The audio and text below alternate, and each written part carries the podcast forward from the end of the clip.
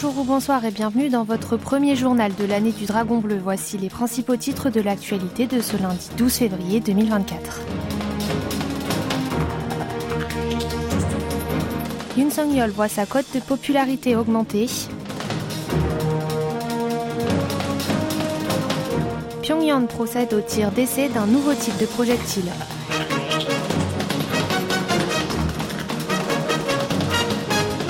Et enfin, anniversaire du rapport onusien sur les droits humains au Nord, le Sud va organiser une conférence internationale.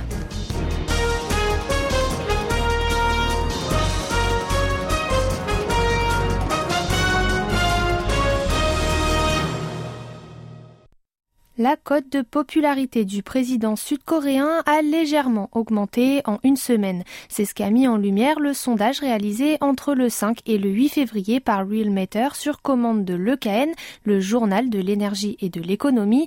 En effet, 39,2% des interrogés ont répondu soutenir l'administration Yoon Song-yeol. Il s'agit d'une hausse de 1,9 points par rapport à l'enquête menée la semaine précédente. 57,7% ont une opinion négative soit 1,7 points de moins. Selon la société de sondage, l'annonce des politiques gouvernementales sur la prise en charge prolongée des enfants à l'école, l'augmentation de l'effectif des écoles de médecine ou l'allègement des frais de gestion des TPE entre autres a permis d'augmenter le nombre d'avis positifs.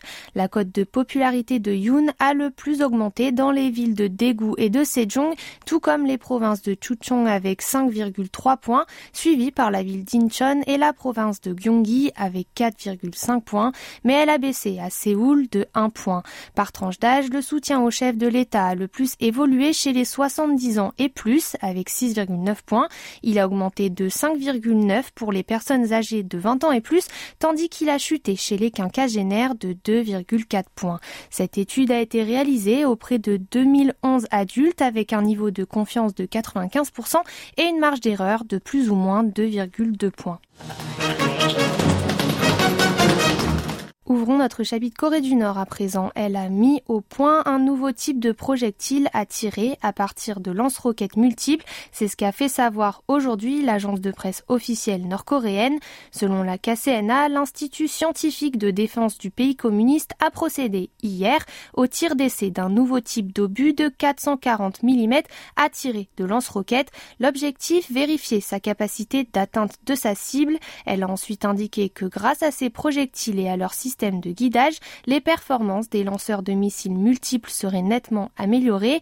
L'établissement a souligné, toujours selon la KCNA, que des projectiles de 440 mm auraient une plus grande efficacité stratégique et pourraient ainsi jouer un grand rôle pour la défense du pays en cas de guerre.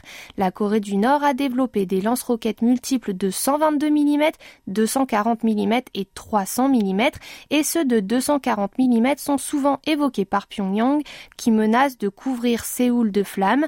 Il y a d'ailleurs des soupçons selon lesquels les engins de 240 mm dotés de guidage seraient exportés vers la Russie. Pour rappel, en janvier 2023, le régime de Kim Jong-un avait déjà annoncé avoir déployé 30 lance-roquettes multiples de 600 mm. Côté Séoul, à présent, selon le ministère de la Réunification, une amende de 8,2 millions de won, soit environ 5700 euros, a été imposée en 2023 aux six cas d'infraction à la loi relative à l'échange intercoréen. En effet, en vertu de cette réglementation, toute personne souhaitant rencontrer des Nord-Coréens, soit par contact physique, soit par correspondance ou télécommunication, doit le notifier de manière préalable au ministère. Sous l'administration de Moon Jae-in, prédécesseur du président Yoon Song-yeol, une seule contravention avait été pénalisée. Quant à la présidence de Im Yong-bak et celle de Park Geun-hye, 8 et 15 cas avaient été recensés, mais sous l'actuelle administration, on constate déjà 6 condamnations et ce uniquement pour l'an dernier. En effet, le ministère a renforcé l'application de cette loi suite à la directive du chef de l'État qui souhaitait imposer un encadrement plus strict aux échanges intercoréens. De leur côté, certaines associations en la matière critiquent l'administration Yoon qui restreint les échanges intercoréens civils dans le but de les bloquer complètement. Et pour refermer ce chapitre, le gouvernement sud-coréen organisera une conférence internationale rassemblant le public et le privé, et ce, pour commémorer le dixième anniversaire de la publication du rapport de la commission d'enquête, la COI, des Nations Unies sur les droits de l'homme en Corée du Nord. Selon l'annonce faite ce lundi par le ministère des Affaires étrangères, cet événement se déroulera dans le courant du premier semestre de cette année sous une forme hybride à la fois en ligne et en présentiel. Son objectif, inviter des représentants des gouvernements des pays concernés par les droits de l'homme en Corée du Nord ainsi que des organisations internationales, le tout pour sensibiliser à la réalité des droits fondamentaux dans le pays communiste. Cela permettrait également d'explorer les moyens de coopération pour améliorer la situation. Le ministère est actuellement en train de planifier les détails de l'événement. La COI sur les droits de l'homme en Corée du Nord est le premier organe créé par l'ONU pour faire la lumière sur la situation humanitaire dans le royaume ermite. Elle a vu le jour en mars 2013. En février de l'année suivante, elle a publié un rapport faisant état des crimes contre l'humanité commis par Pyongyang ainsi que ses recommandations. Le document a notamment exprimé les préoccupations liées aux tortures, aux traitements inhumains, aux viols, aux détentions arbitraires, aux exécutions et aux travaux forcés perpétrés par le régime nord-coréen. Il a également recommandé au Conseil de sécurité de l'ONU de soumettre la question des droits de l'homme nord-coréen devant la Cour pénale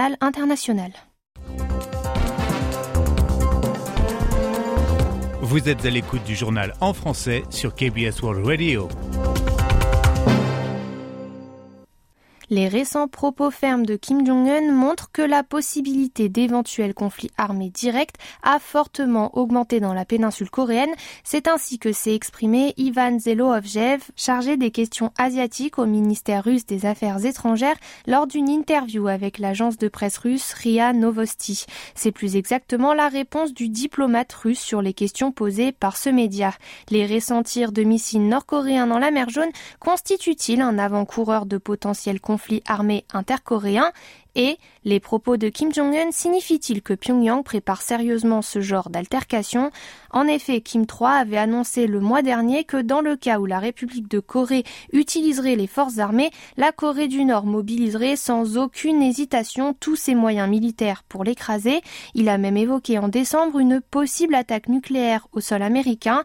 Pour Zelovjev, ces propos belliqueux devraient être pris en compte plus particulièrement au vu du contexte actuel. Cela concerne notamment les récents exercices militaires conjoints des États-Unis et de ses alliés à l'encontre de Pyongyang, le haut fonctionnaire russe a souligné que l'État ermite se sentirait obligé de prendre des mesures de défense pour préserver sa sécurité nationale et sa souveraineté.